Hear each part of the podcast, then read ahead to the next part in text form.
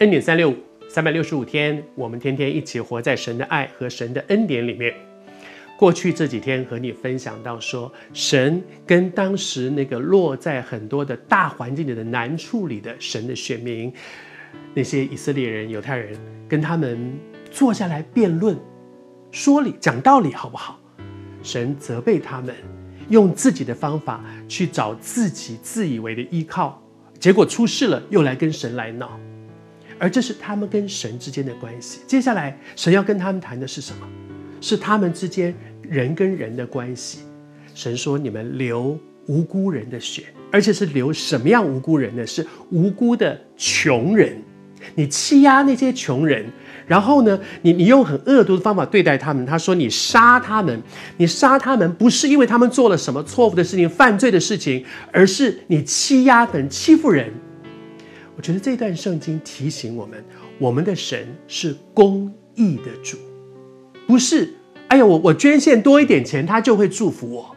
他在乎的不是我捐献多少，他在乎的不是呃我有没有多做一点什么公益的事情，我有没有做一点这个。我礼拜一到礼拜六做了一堆的坏事，礼拜天到他面前主要赦免我，我奉献一点钱。不是的，他是公义的主。神在另外一卷先知书叫弥迦书里面讲到说，上帝对这些属乎他的人的期待是什么呢？他说：“以色列，神向我们所要的是什么？”第一件就是行公义，上帝在乎，上帝不只在乎我们怎么对他，上帝同样的在乎我们怎么对我们周围的人事物。公义，他们说那时候那些在犹太人当中一些有钱的人欺负欺负不有钱，因为上帝给我很多的机会，我可以得到很多的资源，我可以赚到很多的钱，结果呢？上帝期待你，既然是都在神的恩典里面，我们常常讲说，基督徒在一起好像一个属灵的家人一样。我们在教会里面称弟兄姊妹，那个意思提醒我们，我们是家人。既然是家人，你拥有这么多的资源在你的手上，你看到别人需要，你不应该去帮助我的兄弟、帮助我的姊妹、帮助我的家人吗？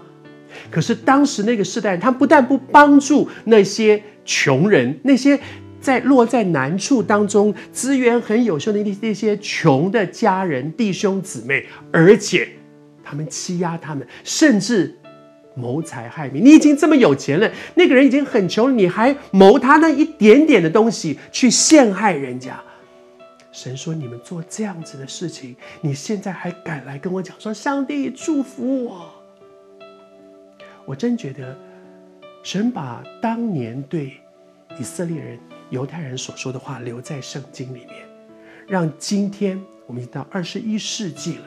今天，不论你在哪一个城市，在哪一个国家，神让我们可以读到同样一本圣经，因为神今天仍然在对我们说话。他在乎我们和他的关系，他也在乎我们用什么态度去对待我们周围的人事物。神向我们所要的是什么？第一件事就是。行公义。